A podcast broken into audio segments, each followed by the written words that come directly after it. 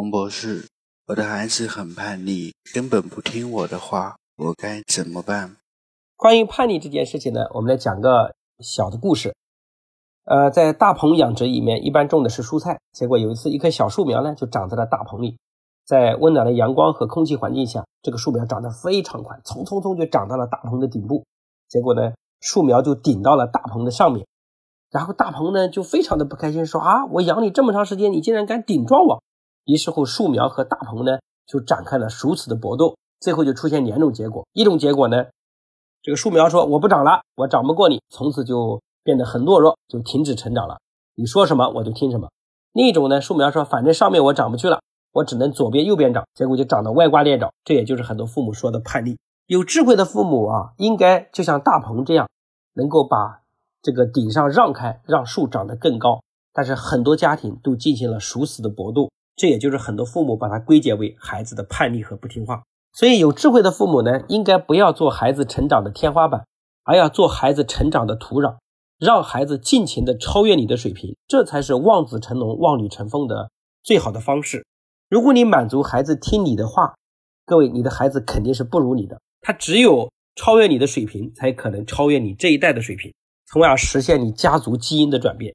我们观察发现啊，孩子整个成长中最艰难的有两个阶段，第一个是初二的阶段，第二个是高二的阶段。因为初二呢，就是我们经常讲的这个逆反最重要的阶段，那高二呢是孩子承受压力最大的阶段。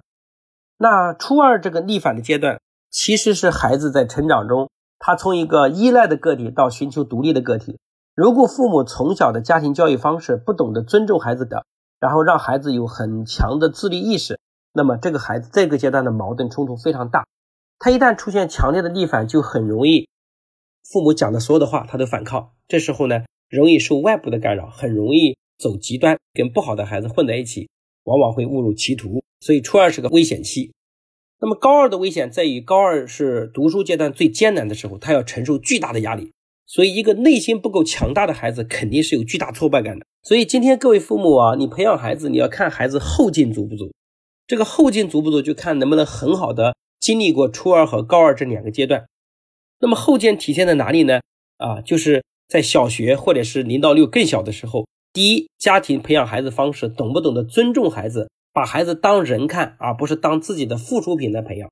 不能用权力来统治孩子，不能满足于孩子听话，而要。懂得让孩子自己感觉到很舒服，同时又觉得自己的主意得到了很好的尊重，这一块呢，我们在前面很多课里面都讲过。那么，如果想很好的过了高二这个阶段呢，父母就要从小懂得放手，让孩子经历挫败，同时自己能够站起来。这样的孩子从小他的内心就很强，那么高二的时候承受更大的压力就没有问题。所以讲了这么多呢，各位父母可以把孩子的叛逆也好，孩子遇到的坎坷当成一次培养他的最好机会。因为凡是孩子跟父母之间遇到冲突呢，往往都是父母水平需要提高的时间到了。